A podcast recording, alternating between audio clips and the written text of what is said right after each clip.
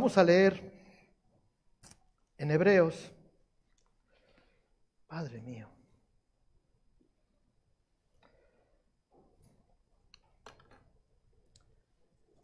Seguimos eh,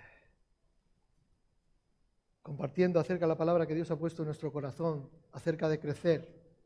La semana pasada hablábamos acerca de crecer en madurez, madurar, madurar en el Señor. Anteriormente hablábamos del desafío del crecimiento. Utilizábamos un par de domingos para hablar acerca del desafío del, del crecimiento que está por delante nuestro, ¿verdad? Y la semana pasada compartíamos tenemos que crecer de madurez si queremos alcanzar las promesas, si queremos alcanzar lo que Dios tiene para nosotros, si queremos fructificar para Dios. Hoy quiero hablarles acerca de crecer en fe. ¿Sabes que la fe puede crecer? Hoy mi fe ha crecido un poquito. Se lo puedo garantizar. Hoy mi fe ha crecido un poquito. ¿Cuánto mide tu fe? ¿Cuánto mide nuestra fe? ¿Le has puesto el el nivel o el metro, ¿cuánto mide nuestra fe? A veces nos, nos, eh, nos encandilamos o nos gusta escuchar aquello de que si tuvieres fe como un grano de mostaza, ¿saben el grano de mostaza cómo es? ¿Sí? A María hay una mostaza que le gusta, que es la mostaza esa que viene con granitos, ¿sí? Mostaza Dillon, creo que es, Dillon, ¿sí? Y los granos son muy pequeñitos, muy pequeñitos. Hay cosas que son más pequeñitas que el grano de mostaza, pero Jesús lo hace de referencia como que si tuvierais solamente este poquito de fe, cualquier cosa que pidierais a Dios, mm, será. Ahora, ¿cuánta fe tenemos? ¿Cuál es nuestra medida de fe? Yo creo que nuestra fe no se debe de quedar en el grano de mostaza, aunque con eso sería más que suficiente. Nosotros tenemos que seguir aumentando en fe. Nuestra fe tiene que seguir aumentando. ¿Han visto cuando echan en, el agua? Yo tengo un perro y al perro le damos pienso para comer, pienso de perros, y esas bolitas pues son muy pequeñitas. Pero cuando echas una bolita de esas en el agua,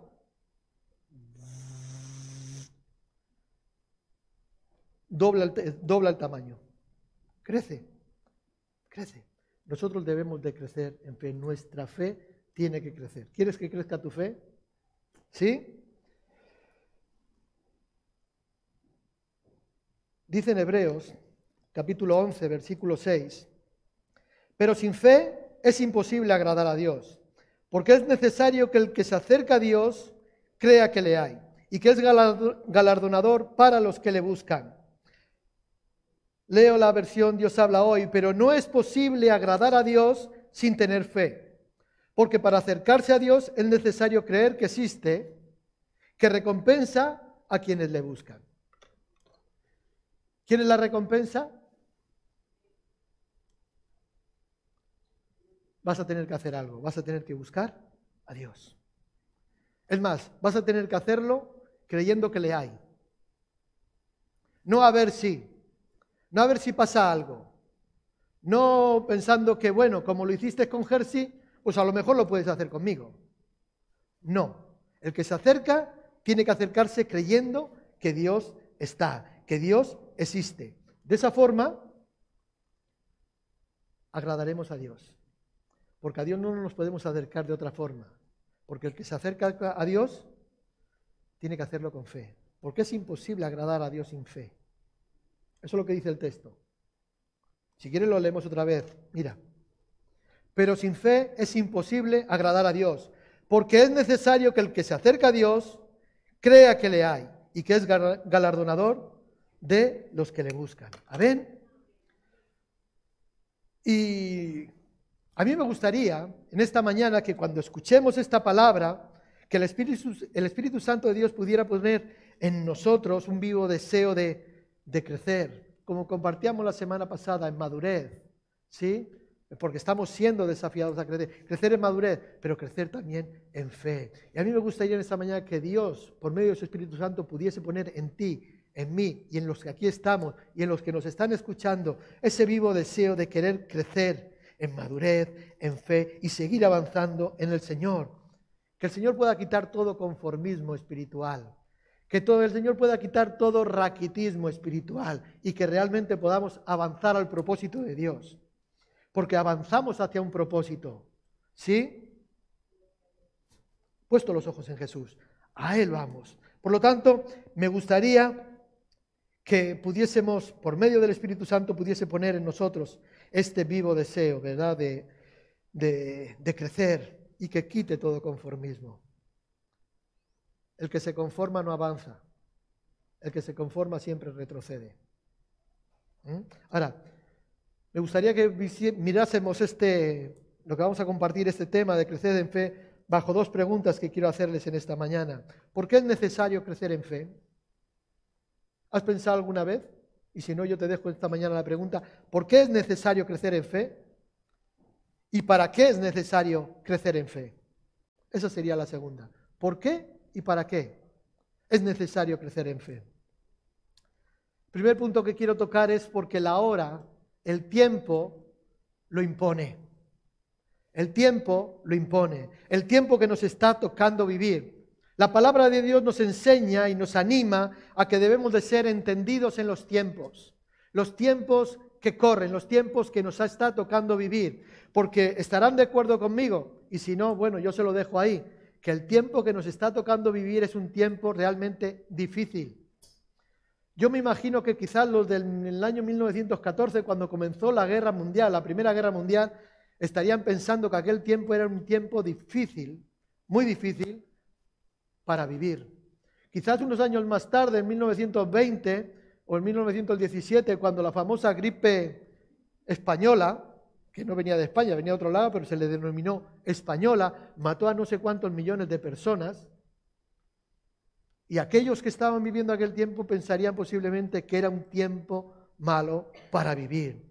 Y yo creo que el mundo que estamos viviendo, sin, iba a decir menospreciar lo que pasaron los los antiguos, que pasaron tela, mucho, ¿verdad? Yo creo que estamos viviendo cada día peor.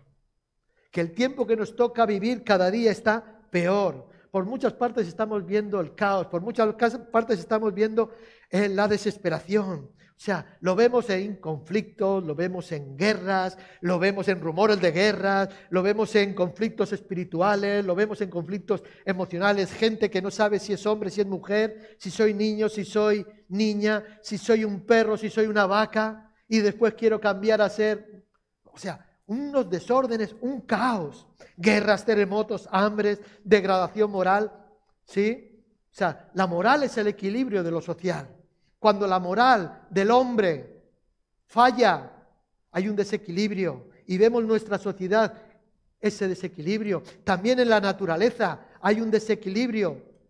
Cuando la moral falla, cuando hay desórdenes morales, la, la, ecología, la, eh, la naturaleza también se desequilibra. A veces los hermanos se ríen cuando estamos estudiando, yo les digo que Dios es ecologista. No sé si es de Greenpeace, no lo sé. Pero Dios es ecologista. Dios ama al hombre, que lo creó, pero ama también la creación, que él creó. Y resulta que por el desorden moral que vivimos en el mundo, la creación de Dios se echa a perder. ¿Sí? Estamos preocupados en este país y en otros lugares también porque estamos, ¿qué día es hoy? De febrero, hoy es el día 6. 6 de febrero del año 2020, que hace frío, ¿verdad, Benita? Hace frío hoy, ¿eh? ¿Eh? ¿Qué he dicho? ¿22? Ah, 20. Ah, del año 20. Ah, no, estamos en el 22 ya. Madre mía. Algunos no quieren que pase el tiempo, ¿no? Y resulta que hace un tiempo que hace calor, que falta el agua. En muchos lugares ya empiezan a tener falta de, agua. No, otras veces ha habido, pero es que esto ya es muy pronunciado constantemente. Y dice, guau, ¿qué pasa? Cuando la moral se degrada, se degrada, hay un desequilibrio en lo social, pero también en la naturaleza, en lo ecológico. Y lo estamos viendo. Y eso todo lo vamos a pagar nosotros, tú y yo aunque tú no tengas nada que ver, aunque tú recicles, aunque tú apagues las luces, aunque tú cierres el grifo, aunque tú hagas según qué cosa para tratar de lo vamos a pagar también. La idolatría, la incredulidad, el materialismo exacerbado en el que vivimos. Todo es comprar, gastar, gastar y comprar. Y ahí estamos todos, ¿eh? Ahí estamos todos. Y no gastamos más porque no tenemos más. Idolatría, incredulidad, materialismo, relativismo, que es lo mismo que el, humanismo, el hombre por y para el hombre. O sea, yo caliente, ríase la gente. Y si tú tienes hambre, pues bueno, que te lo dé el gobierno. Si tú te caes, que te ayude el del autobús, ¿verdad, Benita? Ella sabe de qué estoy hablando. O sea, un relativismo, eh, humanismo, etcétera, etcétera. Yo creo que este mundo que sufre, que sufrimos, necesita fe. ¿Tú lo crees? Pues hazme una señal, dime amén, dime amén, hermano. Este mundo necesita fe porque sin fe es imposible agradar a Dios. Y si el mundo le da la espalda a Dios, el mundo va al hoyo. El mundo va al hoyo. Necesita cambiar. El mundo necesita cambiar su mirada, su visión de las cosas, o sea, de lo negativo, mirar a Dios, poner su confianza en Dios, poner fe en Dios. Por eso digo que este mundo que sufre necesita de fe, necesita encontrarse con Dios. Que encontrarse con Dios es lo mismo que creer que le hay. ¿Tú crees que hay Dios? Seguramente no estarías aquí. Aunque sea la primera vez que vienes, tú piensas que hay Dios. Porque has entrado en una iglesia y resulta que en las iglesias se habla de Dios. Aunque hayas venido a ver. A ver.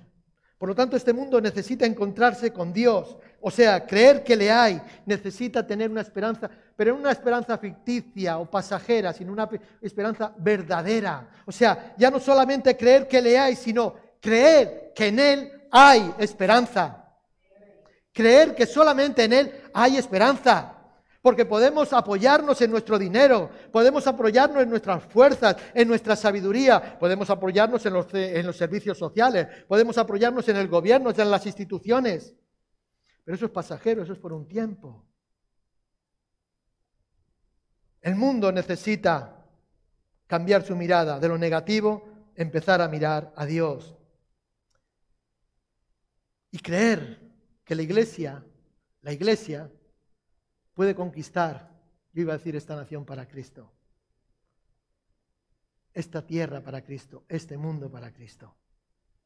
Tenemos que creer y tenemos que proclamar que hay esperanza en Él. Por lo tanto, si nosotros creemos que le hay, vivamos como tal y proclamémoslo y mostremos al mundo que le hay, porque es el tiempo, es el tiempo. Es hora de que y esta tarea, o sea, la, tarea que el Señor nos ha dado, y que nos impone a todos los que somos creyentes, a los discípulos de Cristo, a creer, a crecer en fe. Tenemos que crecer en fe. No te conformes con la fe que tenías, porque el tiempo es malo y cada vez se va a poner peor. Y vas a tener que sacar más recursos de fe. Vas a tener que ir al banco de la fe y decirle, hazme un préstamo. Hazme un préstamo. Porque necesito fe para luchar, para enfrentar, los problemas, las circunstancias que me están tocando vivir en mi familia, etcétera, etcétera, etcétera, en lo profesional, etcétera, etcétera, etcétera, y en tantas cosas, etcétera, etcétera, etcétera. Necesitamos fe. Cuando Cristo asciende al cielo, ¿qué le dice a los discípulos? Esto es muy curioso. ¿Qué les dice? Toda potestad me es dada en el cielo y en la tierra. Es como que les estaba diciendo a los discípulos, cuando ustedes necesiten, vengan a mí. Cuando ustedes necesiten, vengan a mí. Yo tengo poder. Necesitas fe, yo te doy. Necesitas sanidad, yo te doy. Vengan a mí. Toda potestad es dada al Señor. Yo lo entiendo así. Es más, lo quiero entender así. Si hay otra interpretación, pues bueno, me la digan. Pero es lo que me enseña el Espíritu. Ven y toma de mí. El que tenga sed, venga a mí y beba. Aleluya. Gloria al Señor. Por tanto, esta hora y esta tarea que el Señor nos ha dado impone que nosotros, los creyentes, los hijos de Dios, los cristianos, sus discípulos, tenemos que crecer en fe, porque el tiempo que vivimos nos marca y no podemos quedarnos ahí indiferentes, sin más. Lo segundo, ¿por qué debemos de crecer en fe? Porque es necesario para agradar a Dios. Lo acabamos de leer, porque sin fe es imposible agradar a Dios. Es imposible agradar a Dios. ¿Te has hecho esta pregunta en alguna ocasión? ¿Por qué Dios? Bueno, ¿por qué Dios no? Quiten eso, borren eso, bórralo de la, de la cámara. ¿Dios se agrada de mí? Señor, soy, ¿te agrada de mí, de mi vida, de lo que hago? ¿Cómo me comporto, cómo actúo, cómo llevo mi vida, cómo llevo mi familia, cómo llevo el ministerio? ¿Cómo, ¿Te agrada el de mí? ¿Tú le haces esas preguntas a Dios alguna vez? ¿Alguien le ha hecho esa pregunta a Dios alguna vez? Solo yo. Debo ser raro. Ah, Jacqueline también. Somos los raros de la iglesia. ya está. Y a mí a veces me responde, otras veces no, pero a veces me responde. Y a veces me hace así, me mira y otras veces me sonríe. Y otras veces simplemente. Creamos que Dios está. Creamos que que hay, porque sin fe es imposible agradar a Dios. ¿Sabes? De alguna manera Cristo sabía la situación que, nosotros, los cristianos del primer tiempo y nosotros en, en los últimos tiempos, ¿verdad? Sabríamos, sabía la situación que íbamos a vivir, todo lo que íbamos a vivir. Y ahí en Lucas capítulo 18, versículo 8, hace una pregunta Jesús. Cuando el Hijo del Hombre Ayúdenme. Cuando el Hijo del Hombre. ¿Cómo es? No les oigo. Las máscaras es que nos ha. Cuando el Hijo del Hombre venga, hallará fe en la tierra. ¿Lo hallará? ¿Qué es lo que se encontrará? Yo quiero creer que sí. Quiero creer que sí. Quiero creer que cuando Cristo venga a por mí, cuando Cristo venga a mi vida, haya fe. No sé lo que se puede encontrar en el mundo. Espero que cuando Cristo venga por ti, o venga por todos, porque esperamos su regreso, amén, nos halle de tal manera que Él se agrade. Es decir, han guardado la fe. En lo poco ha sido fe, en lo mucho te... pasa al gozo de tu Señor. Yo quiero escuchar esas palabras. Ahora, pero dice, ¿hallará fe en la tierra? Sabes que en la tierra hay muchas filosofías, muchas de, todo tipo, de lo más variopinto, de lo más variopinto, pero hay muchas filosofías. Eso seguro que encontrará. También puede ser que encuentre muchas malas interpretaciones de la Biblia. ¿Sabes que un texto sacado de su contexto es un, o sea, un pretexto para hacer lo que me da la gana? Pues eso muchas malas interpretaciones de la Biblia, aquellos que toman la palabra de Dios para su propio beneficio, para su propio fin. Aquello le dirá, Señor, en tu nombre echamos fuera demonios, en tu nombre fuimos a las plazas y nos subimos en la caja roja, ¿verdad? Milusca, aleluya, los valientes que van a las plazas a predicar el Evangelio y en tu nombre, ¿verdad? Hicimos tantas cosas y ganamos tantas y predicamos tantas veces en tantas iglesias, en tantos auditorios, etcétera, etcétera. Y el Señor dirá, nunca os conocí. No será así, Miluska, eso no va por ti, ¿vale? Nunca os conocí. Pero si lo hicimos, pero si lo hicimos, yo no quiero escuchar eso. Porque estuve enfermo y no me visitasteis. Tuve hambre y ni las obras. Estuve en la cárcel y no vinisteis a visitarme. Todos conocen a que sí. Dice, cuando se lo haces a uno de mis pequeños, a mí me lo estás haciendo. ¿Mm? Hay muchas malas interpretaciones de la Biblia, posiblemente sean de las cosas que se encontrará. Mucha... Eh, iba a utilizar una palabra políticamente correcta, pero no la quiero utilizar. Quiero ser un poco más ¿cómo decirlo? Más bruto. Cristianos, o sea, hallará muchos, eh, muchas vidas de cristianos, de cristianos despistados. ¿Saben los, los cristianos despistados? ¿Han visto ustedes alguna vez a un cristiano despistado? ¿Mm? Yo recuerdo una vez, estaba pescando en, en, allá, en Granada, ¿cómo se llama aquel pueblo que íbamos? A la costa, bueno, no recuerdo. Ah, el pueblo de Emilio, sé que es el pueblo de, los padres de Emilio. ¿eh? No, Motril, no, al lado de Motril. A Muñeca no, en medio entre Motril y a Muñecar. Bueno, es igual. Salobreña, ahí está, gracias. Salobreña. Y me fui a pescar, es más, había quedado con el pastor Rafa que estaba en Almuñécar veraneando y que iban a venir con nosotros. Bueno, ese día me dejaron colgado y se fueron de regreso para Bilbao. Pero yo allí estaba pescando solo en, un, en una saliente de, bueno, la playa, no es la playa, una riera, pues estaba en la riera y había piedras, bueno, aquí me siento, tranquilo. Y tiro, y bueno, y como no picaba, pues digo, voy a ver por ahí qué hay. Y me di una vuelta para arriba, había muchas basuras, muchas cosas, digo, bueno, no sé qué. Y de repente, pues como de aquí a donde está Ginecane, ¿sí? Empiezo a ver que la caña estaba quieta, no se movía, pero en el agua había algo que pum, pum, pum, pum, se movía. y digo, uy, lo primero que pienso, parecen 20 euros. Camino y digo, pues va a ser verdad pues parecen 20 euros. y me acerco y me acerco y digo, pues es verdad, me metí en el agua y digo, trae para acá, 20 euros. No pesqué nada aquella tarde, pero pesqué 20 euros. ¿Eh? O sea, increíble. No pesqué nada, pero pesqué 20 euros. ¿Eh? Yo me recuerdo aquel billete que hacía así, porque me llamaba la atención que tenía ese vaivén, ¿sabes? Con las olas. Poco a poco lo trajeron hasta la orilla. ¿Eh? Hay cristianos que son como ese billete. ¿Hacia dónde va la ola? ¿Hacia dónde va? ¿Hacia la derecha? ¿Hacia el PP? Vamos por el PP. ¿Hacia la izquierda? ¿Hacia el PSOE? Vamos por el PSOE. ¿Hacia dónde va? No saben dónde están, no saben lo que hacen, no tienen una, una, eh, confianza, una seguridad, una identidad. No se o sea, no se identifican con nada ni con nadie. Van por libre, porque el Señor me habla. Y así les va. Eso sí va a encontrar también el Señor. Cristianos despistados. Yo he puesto aquí mi nota liberales, pero yo los denomino despistados, que van por libre. Por eso nuestro texto que hemos leído, sin fe es imposible agradar a Dios. Ahora, ¿a qué fe se refiere?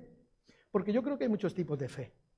Yo creo que hay muchos tipos de fe. Ahora, la verdadera fe que nosotros encontramos en la Biblia, la verdadera fe que entendemos, que leemos en la palabra de Dios, habla de una obediencia plena a la palabra, a la palabra de Dios. No a la palabra del pastor, no a la palabra del profeta, no a la palabra del evangelista o del apóstol de turno. No, es obediencia a la palabra de Dios, pero una obediencia plena, y esto a pesar de las circunstancias o situaciones que nosotros podamos vivir. Cuando tú te agarras en fe a su palabra, a las promesas de Dios. Las promesas de Dios son como esa palabra profética que Dios te da, que te sostiene. No, porque Dios me dijo. ¿Recuerdan a, a Caleb? No, Dios me dijo 80 años y estoy como de 40, decía. Como de 40. Porque Dios me dijo, ¿recuerdas? tierra, Él me prometió, Él se acordaba, Él caminó en una promesa. La, promesa nos da vida, la promesa nos da esperanza. Es como esa moleta en tiempos de, de angustia. No, Señor, tú me dijiste, tú me prometiste, por tus llagas somos sanados. Señor, lo creo y esa palabra, y yo obedezco y yo camino a pesar de obediencia plena a la palabra de Dios, a pesar de las circunstancias que nosotros podamos estar viviendo, circunstancias y consecuencias circunstancias y consecuencias, porque a veces las consecuencias no nos gustan. Ahora, para poder agradarle a Dios es necesario creer primeramente a Dios, creerle a Dios. A veces creemos al pastor, a veces creemos al hermanito de turno que nos dio la palabrita, etcétera, etcétera, o al hermanito de moda en el internet, que todo el mundo lo escuche, todo el mundo te habla de él. Eso creemos, no, no, no, creámosle a Dios. Y lo primero, lo primero, para poder agradarle, o sea, para poder agradarle a Dios es creer a Dios, creerle a Él, no creer en Dios. Ustedes saben, ¿no? Siempre explicamos esto, lo voy a explicar, por enésima vez. Una cosa es creer en Dios, otra cosa es creerle a Dios. Amén. Por lo tanto, lo primero para poder agradarle es creer a Dios. Y lo segundo, su palabra. creer su palabra de tal, de tal manera que nosotros podamos vivirla. Sabes que cuando la palabra se encarna en ti, es como cuando la estás poniendo en práctica, está cobrando vida. Eh, no el logo, la palabra dicha, lo que estamos haciendo. Yo ahora estoy hablando, estoy exponiendo palabra logos, palabra dicha o palabra escrita, que por sí sí no tiene ningún poder, ninguna autoridad. Pero cuando esa palabra yo la creo y la creo y en obediencia la aplico, ¿qué ocurre? La palabra se encarna en mi vida y empieza a cobrar vida. ¿Sí? Entonces estoy siendo obediente, no solamente a Dios, agradándole, sino que ahora estoy agradando a Dios porque estoy creyendo en su palabra y estoy viviendo su palabra, poniéndolo en práctica. Amén. Sea, gloria al Señor. Y la fe es sin condiciones. A veces condicionamos a Dios. Es sin condiciones. No hay una medida condicional. ¿Mm? Hace 30 años me quitaron una condena, cuatro años, seis meses, un día, delito contra la salud pública. Lo digo para mi vergüenza. Alguna vez ya se lo he contado. Pero cuando llegué al juicio, me quitaron esa condena por una medida condicional. Si yo me rehabilitaba, ya estaba rehabilitado, llevaba ya varios años ya rehabilitado, convertido al Señor, dando testimonio de fe, ¿sí? Porque aquello luego se retrasó, vino con el tiempo, ¿no? Pero es igual. Y hubo una medida condicional. La condición era esa. Rehabilitarme, que ya estaba rehabilitado. Además, estamos ayudando a otra gente a dejar la vida loca. ¿Mm? Entonces, hay medidas condicionales que la justicia de este mundo nos puede poner, o nosotros podemos poner, pero a veces queremos condicionar a Dios. Señor, yo te sirvo si tú me das. Yo te obedezco si... No, no, Cristo lo dejó claro, vosotros sois mis amigos si hacéis lo que yo os digo. ¿Quieres ser amigo de Dios? Haz lo que Él dice. Fe sin condiciones. Leo la versión lenguaje sencillo, Mateo 15, versículo 21 en adelante. Jesús se fue de allí a la región de Tiro y de Sidón, a una mujer de esa región que era del grupo al que los judíos llamaban cananeos. Se acercó a Jesús y le dijo a gritos, Señor, tú que eres el Mesías, ten compasión de mí y ayúdame. Mi hija tiene un demonio que la hace sufrir mucho. Jesús, fíjate, no le hizo caso. Jesús no le hizo caso.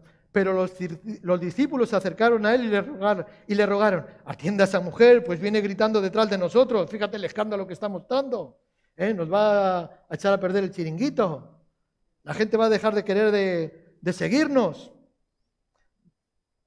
Dios, Jesús le respondió, Dios me envió para ayudar solo a los israelitas, pues ellos son para mí como ovejas perdidas, solo a los israelitas, a la casa de Israel, dice en otra versión. Pero la mujer se acercó a Jesús, se arrodilló delante de él y le dijo, Señor, ayúdame. Jesús le dijo, no está bien quitarle la comida a los hijos para echársela a los perros. Fíjate, esta mujer, lo que tuvo que escuchar ahí, ¿eh? de palabras del propio Jesús. La mujer le respondió, Señor, eso es cierto, eso es verdad, eso es verdad. Dice, pero aún los perros comen de las obras que caen de las mesas de sus dueños. Entonces Jesús le dijo, mujer, tú sí que tienes confianza en Dios. Tú sí que tienes confianza en Dios. Te lo voy a decir en evangélico del año 2020, tú sí que tienes fe. Tú sí que tienes fe. Lo que me has pedido se hará. Y en ese mismo momento su hija quedó sana. Fe sin condiciones. Esta mujer fue y no puso condiciones. Es más, todo le era contrario. Todo le era contrario. Cristo, nos, el mismo Cristo nos lo enseñó, que no sea como yo quiero. No le puso condiciones al Padre. Señor, que se haga tu voluntad. ¿Recuerdan el Gesemaní? El huerto del Gesemaní. Señor, que no se haga como yo quiero. Él nos enseñó. No hay que poner condiciones. Y muchas veces condicionamos a Dios una fe que es eso, condicional que luego no cumplimos, entonces vamos presos. Oh Señor, Él es el Señor. Él es el Señor. No nosotros, nosotros solamente somos siervos. ¿Sabes que el siervo no le dice lo que tiene que hacer su Señor? El siervo lo único que tiene que hacer es esperarle. Si viene a las 1, a las 2, a las 3 de la mañana, tiene que estar preparándole con la cena. Y resulta que cuando llega, se va a la cama y no cena. ¿Y qué hago con la cena? ¿Para qué tanto trabajo? Ni te lo tienes que preguntar. Simplemente es el Señor. Él hace como quiere, cuando quiere y porque quiere. Porque Él es Dios. Nosotros solamente somos siervos. Es, yo creo que para nosotros nos es beneficioso creer en Dios. Creo que es beneficioso creer en Dios para agradarle. Cree en Dios y le agradas. Cuando tú crees, le agradas a Dios. Y lo tercero y último, rápidamente, para recibir bendición. Creced en fe para recibir bendición. Y esto es lo que a todos nos gusta, la bendición. ¿Mm? Recuerdo una campaña, un evangelismo, no, no una campaña fue. Decía, bendígame Padre. Bendígame Padre. No la han cogido, es igual. Para recibir bendición, porque sabes, Dios es galardonador de aquellos que le buscan. Y si tú buscas a Dios con fe, ay amigo, más pronto que tarde, ahí está. Vas a recibir, vas a recibir la bendición de Dios. Debo crecer en fe para obtener sus bendiciones. ¿Quieres las bendiciones de Dios? Crece en fe. Aumenta tu fe, desarrolla tu fe, vive tu fe. Aleluya, porque es la hora, es la hora de que nosotros tomemos nuestro lugar. Vivimos en un mundo materialista, decíamos antes, vivimos en medio de problemas, cada vez va todo a peor. Pero Dios sabe recompensar a sus hijos que de alguna manera están dando testimonio de esa fe, de esos que crecen en Él, que crecen en fe, de esos que le buscan. Dios sabe recompensar a sus hijos. ¿Quiere la recompensa de Dios? Yo quiero la recompensa de Dios. Claro que sí, búscale, búscale en fe, no le pongas condiciones, búscale a Él, porque Dios quiere hacer algo extraordinario en ti, Dios quiere hacer algo extraordinario en mí, Dios quiere hacer algo extraordinario en nuestro medio, en la iglesia, pero lo hará a través de los que creen, a través de los que creen. ¿Mm? Yo quiero ver la gloria de Dios, yo quiero ver la gloria de Dios. Vamos a ponernos en pie. Decíamos hace un momento que necesitamos crecer en fe porque la hora, el tiempo lo demanda, porque es necesario para agradar a Dios, porque es importante y necesario para recibir sus bendiciones. Sabes, Él está deseoso de darnos sus bendiciones, de darnos lo mejor aquí y ahora.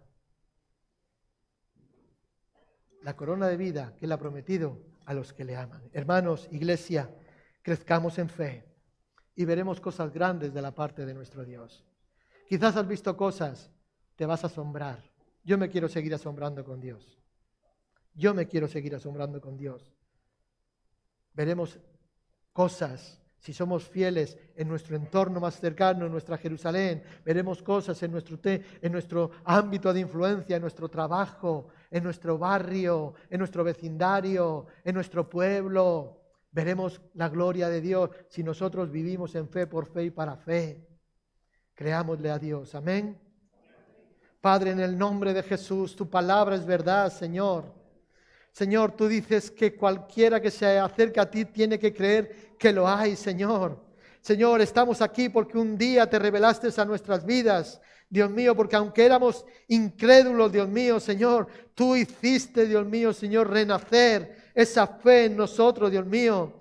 Gracias por tu palabra, Señor, porque tu palabra produce fe en nosotros, Señor, y eso trae crecimiento y salvación a nuestras vidas, Padre. Señor, que tu palabra pueda ser, Dios mío, tomada, Dios mío, Señor, asida por cada uno de los que aquí estamos y puesta en práctica, puesta en obra, Dios mío. Señor, que tu palabra nos enseñe, Dios mío, a vivir en fe, Señor. Señor, que tu palabra nos enseñe a poner nuestra confianza solamente en ti y nada más que en ti, Señor.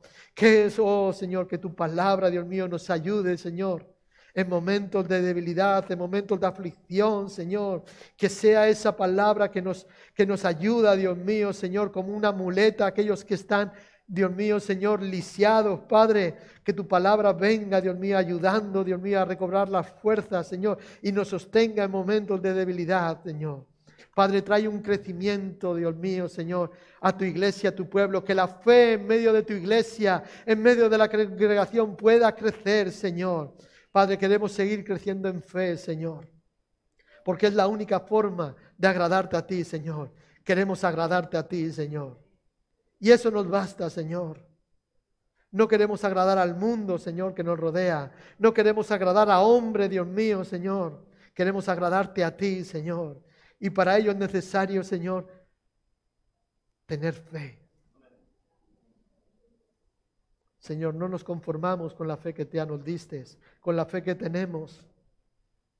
Queremos seguir creciendo en fe, Señor. Hazlo una vez más, Señor. Hazlo una vez más. Te lo pedimos en el nombre de Jesús. En el nombre de Jesús. En el nombre de Jesús. Amén. Amén. Gloria